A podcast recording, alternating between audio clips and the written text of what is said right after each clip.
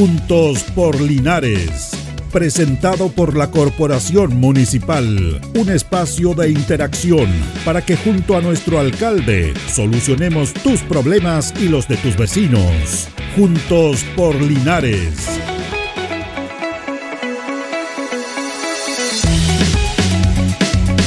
Buenos días, junto por Linares, en esta mañana de día miércoles 4 de octubre, son las 11 de la mañana. Estamos acá en Radio Ancoa junto a don Carlos Agurto, como es habitual, en la coordinación. En este día que amaneció con, como pareciera que fuera invierno, parecía junio, julio, con mucha neblina, mucho frío y ahora como que se despeja. Todavía no se consolida esta primavera, pero cuando en la tarde hace bastante calor, así que hay que cuidarse, sobre todo en el tema de los resfriados. Eh, vamos a conversar de varios temas. Mañana está esta feria que se va a realizar, Feria de Salud, que se va a realizar en la Plaza de Armas. Ayer comenzamos con Ignacio Peñalillo, que es el encargado de, difusión del Departamento Comunal de Salud en relación a esta actividad que se va a efectuar pasadito a las 9 y media de la mañana hasta las 13, 13.30 horas en relación a lo que eh, van a prestar estos servicios. En el fondo es salir a la calle los CEFAN, todos los centros de salud, obviamente van a estar atendiendo donde les corresponde, pero en su gran mayoría los profesionales van a salir a la calle para atenderlo a ustedes, para promover la salud. En algo tan importante como es la promoción de la salud, que tiene que ver con el cuidado, con el recuerdo de la salud, para prevenir enfermedades. Y también se van a estar haciendo una serie de situaciones, van a trabajar ahí los adultos mayores que están trabajando con eh, salud a través de el Centro Adulto Mayor ha tenido una labor muy importante para rejuvenecer, para tener actividades, tienen campeonatos, juegan, practican deporte también, así que eso es súper importante. Se van a estar haciendo eh, también los exámenes preventivos, los denominados EMPA, para ir pesquisando alguna pequeña enfermedad, alguna enfermedad que uno cree que no tiene, sobre todo las personas que se creen sanas, que vayan y que se hagan los exámenes respectivos para el tema de la glicemia, para el tema de la presión, se van a ir tomando todos esos exámenes vacunatorios también.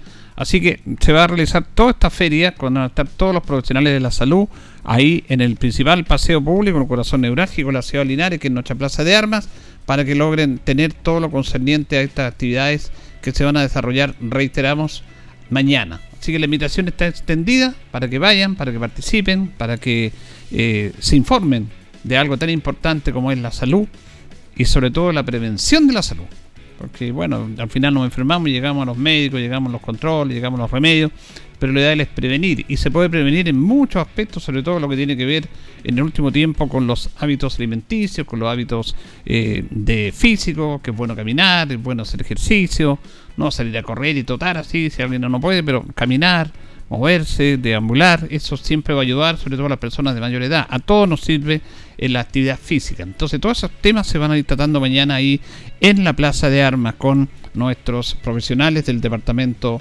de Salud. Fíjense que hay, proyectos importantes, hablábamos de todo lo concerniente a los proyectos importantes del municipio que se están desarrollando y que a veces, bueno, se, anuncian, pero que no se o que no que no se ven lo que se está haciendo. Acá en el estadio, ampliando el complejo deportivo Tucapel Bustamante Lastra, se están terminando todo lo que tiene que ver con la cancha del beach volley, que está la cancha, pero se están haciendo servicios sanitarios, baños y también graderías para hacer como un pequeño estadio de voleibol playa en el estadio municipal que recordemos tiene una amplia variedad fuera de las canchas que hay ahí en nuestro principal recinto deportivo, eh, que realmente son un lujo. Tenemos cuatro canchas de, césped, tenemos la cancha principal, también está ese tremendo gimnasio, el Nacín Nome Aguilera, el curso de tenis, con seis canchas de tenis para que participen también. Está la cancha sintética de futbolito, que se ocupa prácticamente durante todo el día y en altas horas de la noche. Está todo este tema ya en la parte final, en el sector sur, donde están los skateboards, donde practican los jóvenes estos eh, eh, este, este arte de dominar eh, estos aparatos ahí a través haciendo haciendo piruetas, como se dice, mostrando toda su habilidad. O sea, tenemos un recinto deportivo y también obviamente la piscina que va a echar ya por ahí por diciembre en función de nuestra piscina. Así que tenemos un gran recinto deportivo. es no un estadio, es un polideportivo donde se pueden practicar muchas, muchas actividades, fuera también del atletismo a través de la pista atlética. Y también se ha incorporado en el último tiempo con el fenómeno de los primos Marco y Esteban Grimal, que tiene que ver con el voleibol playa. Hay una, cancha de, de playa ahí, de voleibol playa, con arena, pero ahora se va a ampliar, se van a hacer graderías que se están construyendo y los baños que ya están prácticamente terminados. Esto va a tener que ser inaugurado, me imagino, con la presencia de estos embajadores del deporte linarense a nivel nacional y mundial. Y también va a haber una alternativa para que otros chicos puedan hacer partícipe de esa bonita disciplina como es el voleibol playa, a través de la imagen, de los referentes, que son ellos, que ya están pronto a participar en los Juegos Panamericanos, que ya en dos, tres semanas más, 20 de octubre, comienzan los Panamericanos, va a ser una fiesta del deporte nacional. Ahí se está haciendo ese aspecto. También una cancha de patinaje. ¿Se acuerda usted que en el sector de la Alameda está la cancha de básquetbol que fue remodelada, ahí también se usaba como cancha de patinaje, pero eso tiene que dejarse solamente para la práctica del básquetbol. En la tradicional cancha que está ubicada ahí en la Alameda, Valentín Letelier, entre las calles Freire y O'Higgins. Nos recordamos, recordaba Arnaldo Toro Godoy, que fue uno de los impulsores de la creación de un espacio para la práctica del básquetbol, el que vino de Temuco, que se quedó acá para siempre y que fortaleció y que difundió y trabajó muchísimo con el básquetbol de nuestra ciudad de Linares, bueno, luchó mucho por una cancha de básquet. Se hizo esa cancha, después se fue modificando. Yo no estoy de acuerdo cómo quedó esa cancha también. Bueno, pero ahí están los ingenieros, los, los que proyectan esos temas, los arquitectos, y que hacen, hacen alucinaciones sus capacidades técnicas y todo, pero hay que ponerse en lugar de la gente. Hay que, eso tiene que hacerse lo más simple posible. Yo creo que la echaron a perder. Mire, mire lo que estoy diciendo. Porque nos acordamos de la cancha que está sobre nivel que servía para muchas actividades, campeonato de baby, campeonato de básquetbol, en la noche, se movía mucho ahí, pero ahora hicieron una cosa rara, eh, como, un, como un subterráneo, que no tiene visión desde afuera, que no sé. Pero bueno, está ahí. Ahora, también, después de, después de una larga o de un largo anhelo, porque esto es importante, la masificación del deporte, más allá de los deportes tradicionales que todos conocemos. Y esto del patinaje, el patinaje artístico también ha estado desarrollándose de muy buena manera lineal, pero no había un espacio físico para que ellos estuvieran. Que ir a gimnasio, multicancha. Pero acá está esta cancha de patinaje que está ya avanzando rápidamente, que está ubicada ahí en la Alameda, también pasado Freire, prácticamente eh, frente al cuartel del Cuerpo Bombero. Frente al cuartel del Cuerpo Bombero, ahí está esta cancha de patinaje que se está trabajando y que ya va a estar llegando a su etapa final. Ahí en la Alameda y también se van a reparar los juegos infantiles que habían para los chicos, para que vayan y participen en, el sector entre Calle Freire y San Martín. Eso es muy bueno, eso es muy positivo, que se entregue este espacio a la gente que participa en esta, en esta clase de deporte que ha, ido creciendo en cultores, sobre todo las, las niñas, ellos han participado incluso a nivel internacional, el municipio lo ha apoyado con subvenciones, con aportes económicos para que viajen, para que puedan ser partícipes de muchas actividades que han sido invitados. Y hay muchos clubes de patinaje en Linares, hay 5 o 6. Por lo tanto, ellos van a tener ahora su espacio, su espacio para realizarlo. Así que eso es bueno, eso lo queremos, lo queremos destacar en este aspecto. Vamos a mirar una cortina, Carlito, y vamos a seguir porque tenemos un contacto por acá.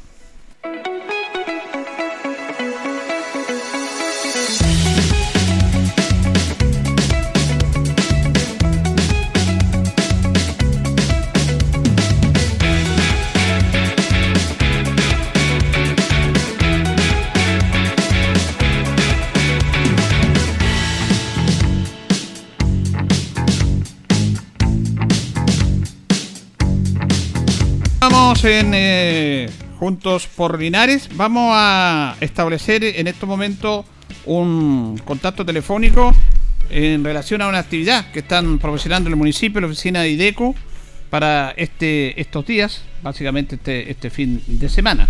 Vamos a contactar ahí a Yángelo Gutiérrez, que lo tenemos en línea. ¿Cómo está Yángelo? Buenos días.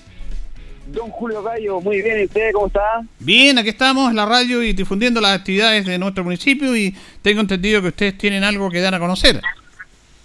Así es, pues queremos invitar a todos los vecinos de la ciudad de Linares y de los alrededores a una fiesta costumbrista que se va a celebrar este fin de semana en el sector de San Víctor Álamos. ¿Ya?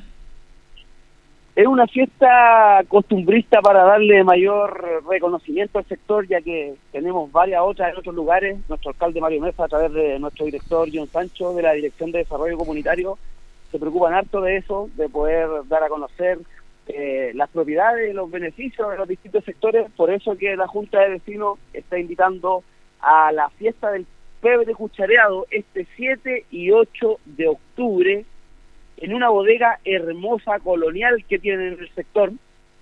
Tiene más de 100 años, es de adobe, es gigante, aparte un patio pero muy lindo. Vamos a tener gastronomía típica, bandas de música, competencias. Así que nada, pues invitamos a toda la gente, a la familia, a que vayan a darse una vuelta este fin de semana. Tenemos hartos panoramas, Pronto venimos también con la fiesta de la primavera, pero lo que nos convoca este fin de semana es la fiesta del pebre cuchareado. Ya, ¿Esto va a ser sábado y domingo? Sábado y domingo. Sábado 7 y domingo 8 de octubre. Partimos el sábado a las 12 con la inauguración. Vamos a tener un escenario, bandas folclóricas, ¿cierto? Para amenizar la jornada. Cocina, comidas típicas, artesanía, manualidades, plantas, jardines, árboles, productos del campo, música, juegos inflables para los niños. Así que nada, un panorama imperdible para todos los familias y la gente de Linares. Esto sabe, y también la familia puede ir va a tener eh, cómo comer, van a ver eh, todo lo que es la parte alimenticia para probar, para, para compartir ahí. Por supuesto, destacando siempre nuestros productos típicos, que nos dan la identidad local, ¿cierto? Distintos expositores, así que ahí usted puede recorrer, primero que todo, recorrer los puestos que vamos a tener para que escoja dónde se va a alimentar. Esto el sábado y el domingo a partir del mediodía. Exacto, y hasta las 00, hasta las 12 de la noche vamos a tener la actividad en el sector de San Víctor Álamos. Yanglo, ¿por qué no lo ubica para la, gente? ¿Cómo, ¿Por dónde pueden llegar? ¿Cómo deben llegar ahí? ¿Cómo no? La mejor opción viene siendo camino hacia la precordillera, ¿cierto? Antes del famoso y querido puente Tres Arcos que tenemos, ¿Mm? que nos conecta con, con la precordillera y nuestro eh, cajones precordilleranos, uno dobla a la izquierda. De Linares hacia allá, antes de llegar al puente, uno dobla hacia la izquierda y aproximadamente unos 7, 8 kilómetros estaría llegando al lugar donde se va a celebrar la fiesta del pebre.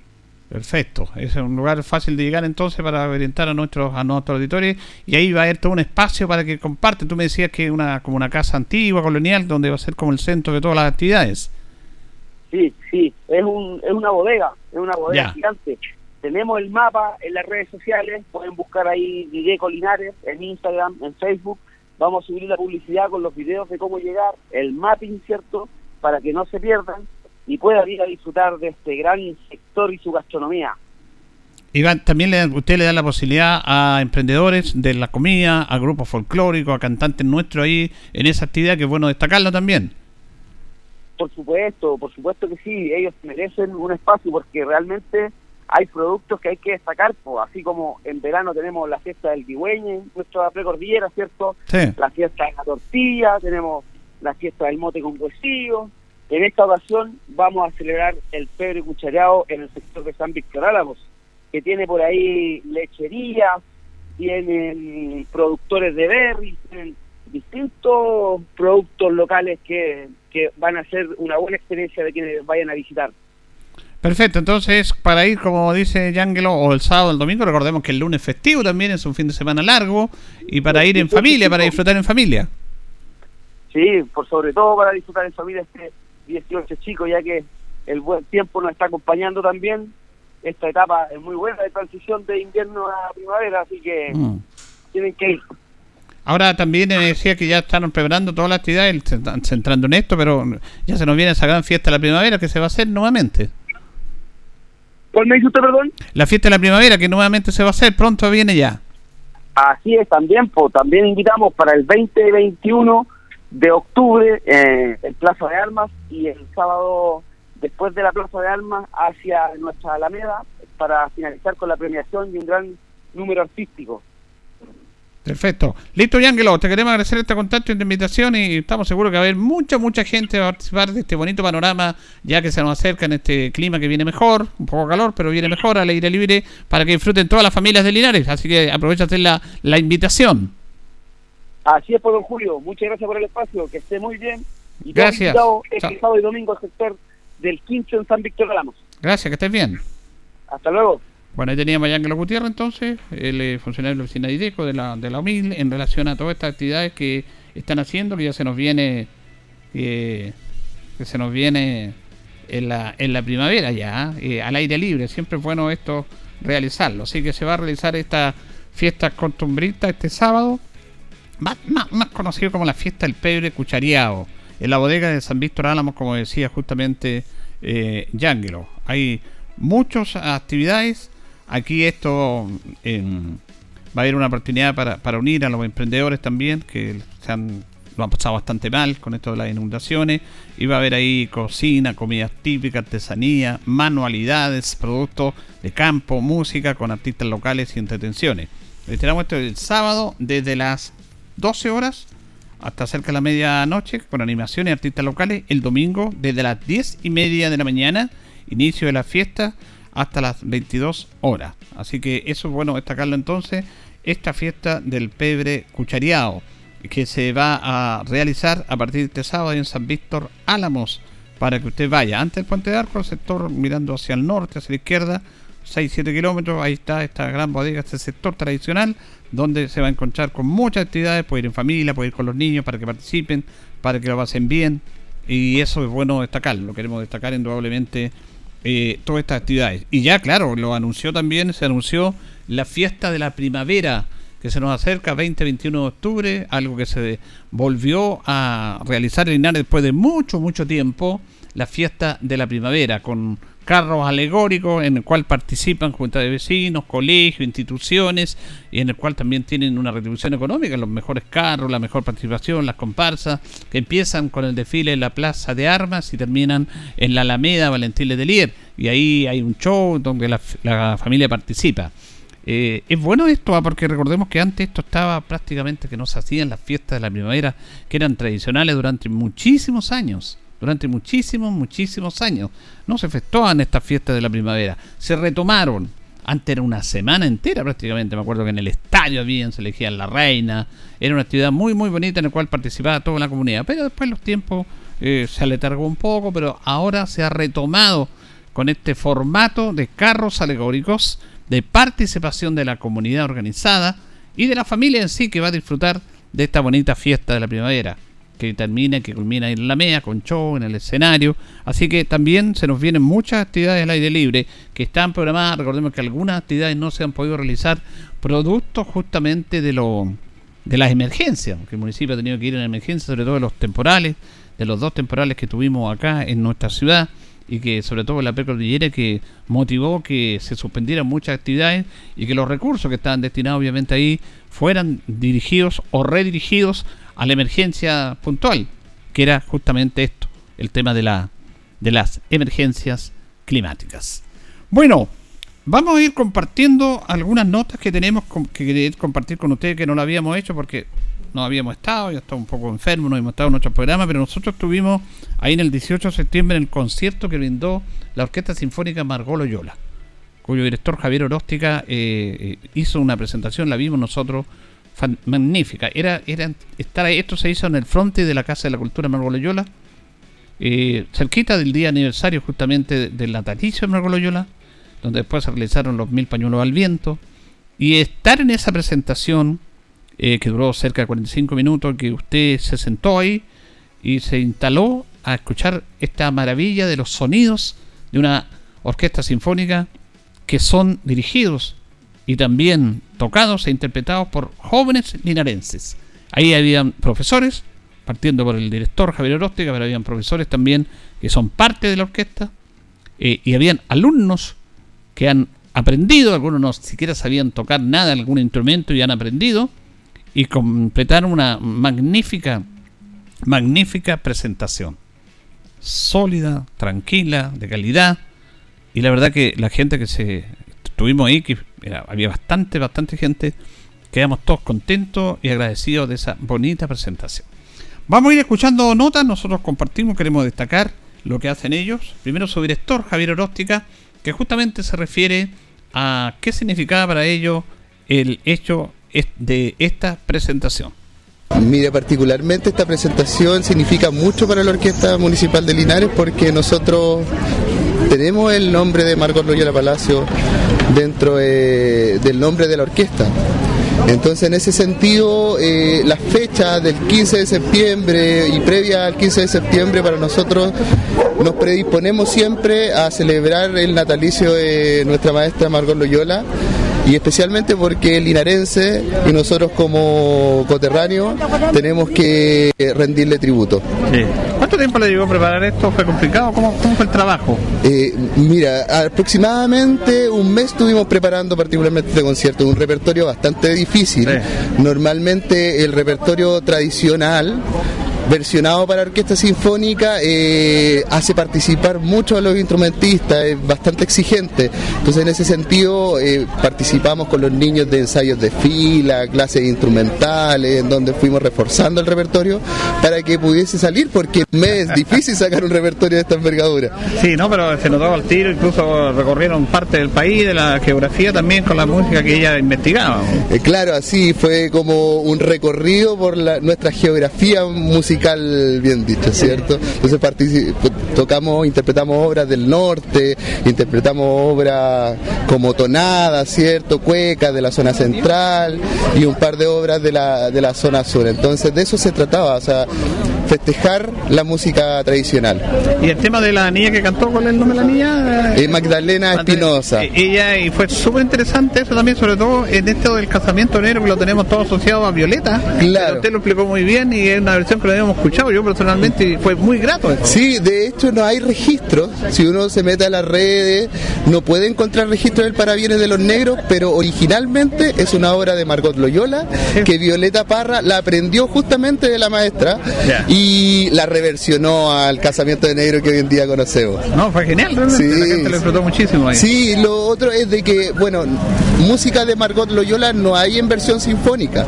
Entonces fue también un trabajo de hacer arreglos de las obras y como en una orquesta sinfónica hay tanta gama de instrumentos y en la música folclórica normalmente hay una melodía con una guitarra acompañando, entonces hay que tratar de crear más melodías, más contrapunto, como le decimos nosotros los músicos, para que sea algo entretenido para los músicos y para el público. No, además fue importante lo que hizo usted de ser didáctico, que cada interpretación le explicaba más o menos a la gente que consistía, más allá de lo que conocíamos, y eso es un dato interesante también que bueno que se haya dado eso. Sí, de eso se trata. En realidad nuestra orquesta esencialmente es educativa. Eh, tratamos de enfocarnos muy fuertemente a lo, que es musical, a trabajar a los, niños para que sean competentes en cuanto a la calidad musical, pero a la vez también eh, tienen mucho de la educación y tratamos de que los conciertos también se enfoquen desde esa perspectiva. ¿Cuánto tiempo llevan con la orquesta? La orquesta lleva 16 años desde su formación, desde el 2007. En la y yo estoy hace 14 años trabajando en la orquesta y en la dirección aproximadamente 10 años. Ya pero es una orquesta que ha tenido muchos logros, o sea, a nivel país hemos tenido la oportunidad de tocar en La Moneda, como lo, comenté al principio, hemos tenido la oportunidad de tocar también el Teatro Municipal de Santiago, representando a Linares, hemos quedado en el Festival Fernando Rosa, que es donde participan las mejores orquestas de Chile, aparte de las giras que hemos hecho, entonces... Ah, se sabe de que eh, acá en Linares eh, hay un movimiento fuerte de orquesta. Sí, eso me ha llamado la atención. Hay un movimiento potente de orquesta y nosotros tratamos de ser embajadores en ese sentido y llevar la calidad musical, no solamente el hecho de que los niños aprendan instrumentos, sino que lo aprendan bien y que sepan bien tocar este tipo de música. Además que esto también me imagino que muchos niños también han quedado en el camino como todo porque hay una rigurosidad en este aspecto, los ensayos, un compromiso que no es fácil ¿ah? No, es fácil, de hecho nosotros igual nos apoyamos bajo un reglamento interno en donde exigimos un mínimo de rendimiento, un mínimo de asistencia. En ese sentido el proyecto en sí también tiene que ver con el tiempo que ha madurado bastante y particularmente a diferencia de otros proyectos, de otros talleres de orquesta, sucede que en esta orquesta tenemos un equipo docente que es especialista en cada instrumento que imparte. Entonces el profesor de contrabajo es un contrabajista competitivo, un, contrabajista que participa en diferentes orquestas y así sucesivamente el resto de los profesores. Eso es importante también, ¿ah? eh, el potenciar eso.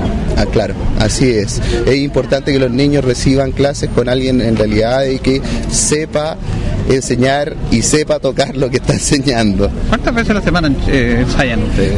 Los niños reciben tres tipos de clases. Las clases individuales, que son clases particulares, cada niño recibe una clase con su profesor especialista y los días viernes en la tarde tenemos las clases colectivas que son las clases de teoría y las clases de orquesta.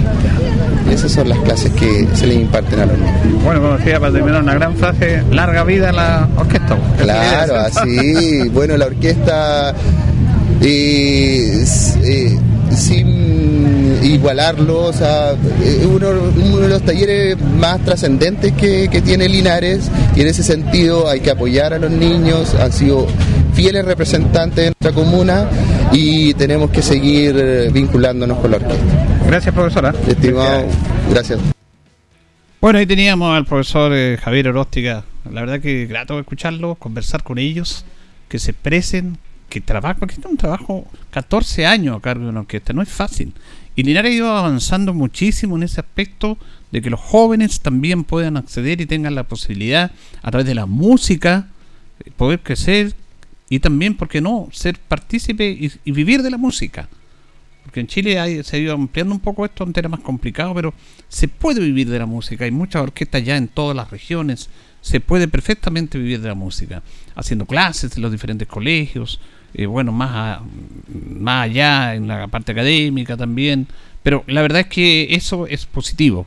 Y eso se como que se, se difunde poco y se destaca poco. Por eso yo quiero destacar la notable labor de, del profesor Javier Aróstica. Lo hemos hablado muchas veces también con toda la orquesta, la orquesta del Maule Sur, le hemos dado nosotros el espacio, la tribuna para conversar. Y es rico lo que ellos están haciendo, es muy, muy potente y eso tenemos que destacarlo. Vamos a escuchar a Fernanda Villalobos ella es una chica integrante también de la orquesta. Ella es violinista y obviamente una vez que terminó esta presentación le preguntamos cuánto tiempo llevaba ahí en la orquesta. Yo llevo, ya voy a cumplir siete años. ¿Siete años? Sí. ¿Qué te motivó a estar acá en mi orquesta? Eh, un cambio. Yo llegué a Linares hace como siete años y tuve la oportunidad de ingresar a la orquesta, entonces me postulé y quedé y desde ahí que he podido descubrir la música y disfrutarla cada día. ¿Pero antes tocaba? No, no, tocaba nada. Aprendí desde cero aquí con muy buenos maestros y... ¿Y cómo fue ese proceso?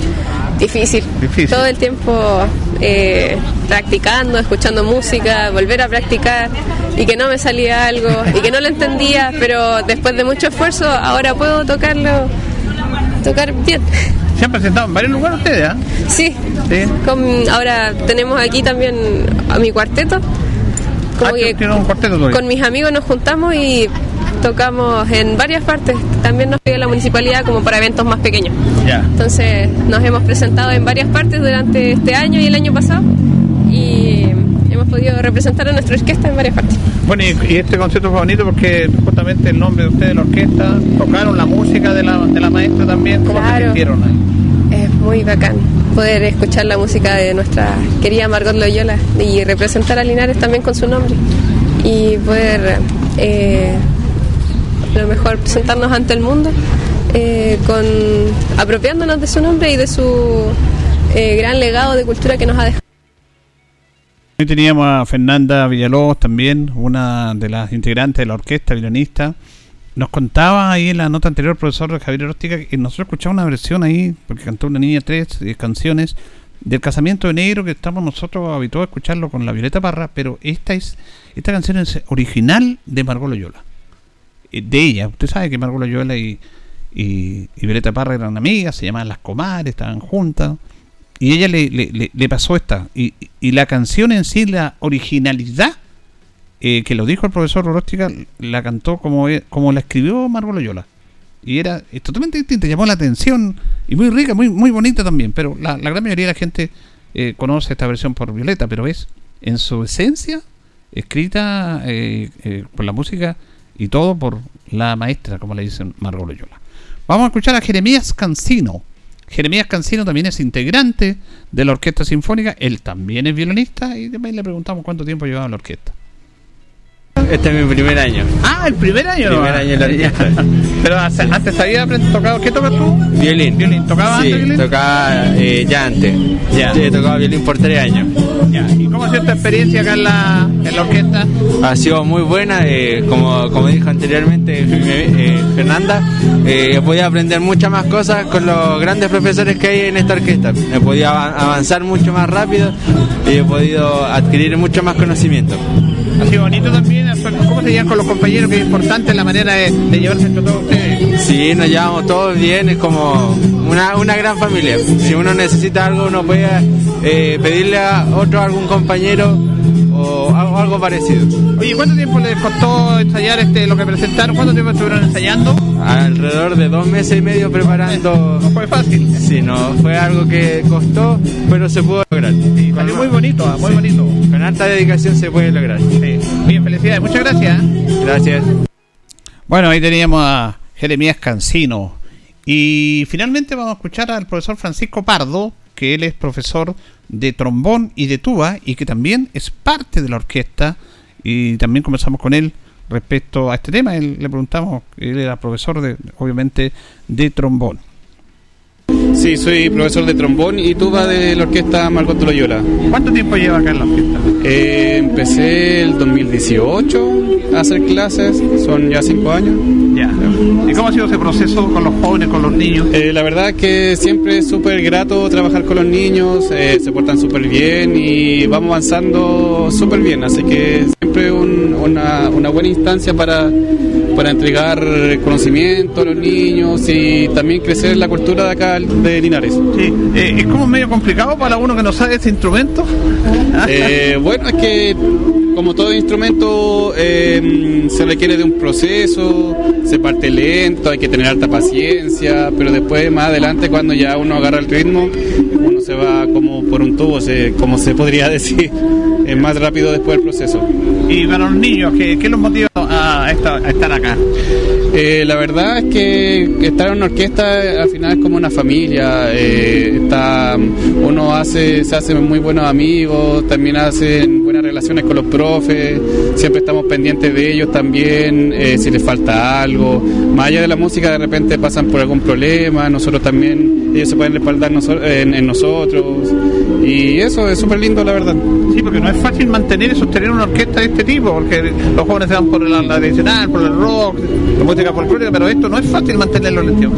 Claro, eh, Tiene mucha dedicación. Eh, sí, harta dedicación, la verdad. Son harta horas de estudio que la gente no, no ve cuando uno está tocando en el escenario. Los niños eh, normalmente están practicando cada día en sus casas. Y bueno, esto también, la, la música también lo ayuda en otras áreas, por ejemplo, en el área como del colegio, lo ayuda en las matemáticas, aprender música. Es, la verdad que es un trabajo igual súper completo. ¿Cómo fue la experiencia acá? Se demoraron mucho en, en este trabajo, fue muy bonito con la obra de, de Margot ahí, ensayando. ¿eh? Eh, la verdad que mm, fue un- eh, como un proceso de un mes y algo Ya. de ensayo, pero ya los niños como tienen los conocimientos, es cosa de entregarles las partituras y yo ya lo saben tocar. Claro, porque ella, nosotros conocemos la tradicional, la tonada, esas cosas, la tradicional, pero esto era sinfónico, había que trabajar en algunos aspectos. Sí, sí, la verdad es que ¿cuánto- son, serán unos 30, más de 30 niños. eh, y la verdad es que el trabajo más difícil es que toquen todos juntos, se podrían decir. Pero, pero súper bien, estamos súper contentos, sí, fue lindo, la, pers- la, la gente lo recibió súper bien, así que estamos súper agradecidos y contentos de la oportunidad. Bien, felicidades, muchas gracias. Gracias a usted. Bueno, Francisco Pardo, conversando con nuestro programa. Está un poco sorprendido cuando le hacen la nota, pero bueno, no, le hagamos la nota así. Pero dice, no entrevistan nunca. Bueno, esas posibilidades uno las encuentra ahí. Además, que hoy día es el Día Nacional de la Música. Hoy día, eh, conmemorando el natalicio de Violeta Parra, que un día como hoy nació en San Carlos, 17, en el año 1917, un 4 de octubre. Eh, se homenajea también a Violeta, que eran amigas inseparables con la Margot Loyola, ¿ah? las dos notables mujeres que estaban en la música popular, en la música campesina y que hablaban de una cultura notable y que son poco reconocidas acá. Yo tuve la oportunidad de estar en ese concierto y fue muy bonito porque eh, había como una atmósfera, un ambiente especial que a ti te captaba, que te llevaba a través de la, de la interpretación sinfónica de Violeta, de Margot Loyola, porque Margot Loyola es básicamente la tonada, la, la cueca, pero eso había que traspasarlo a lo sinfónico. Y ese es el mérito que hizo esta orquesta, estos chicos. No es fácil traspasar una tonada que habitualmente tocan 3, 4 tiempos en la guitarra, que intercolgarlo ahí con los, con los trombones, con los violines, con las percusiones. Y ese fue un trabajo realmente excepcional que hicieron estos chicos. Habíamos unos 100 personas, un poquito, 100 personas que fuimos privilegiados de eso. Ahora yo siempre hago una crítica, siempre hago crítica. Ahí la municipalidad tiene equipo y tiene el todo.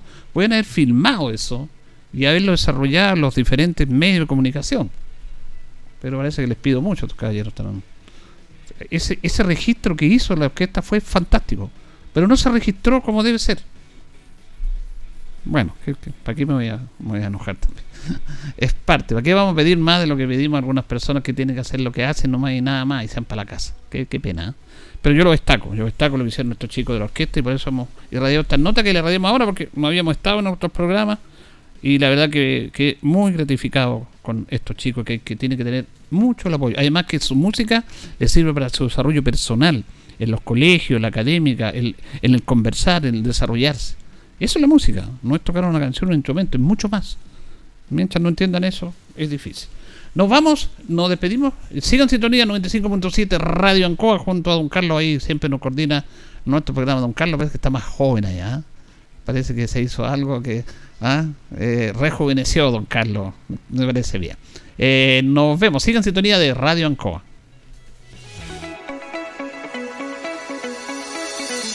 Juntos por Linares fue presentado por la Corporación Municipal. Tú nos impulsas.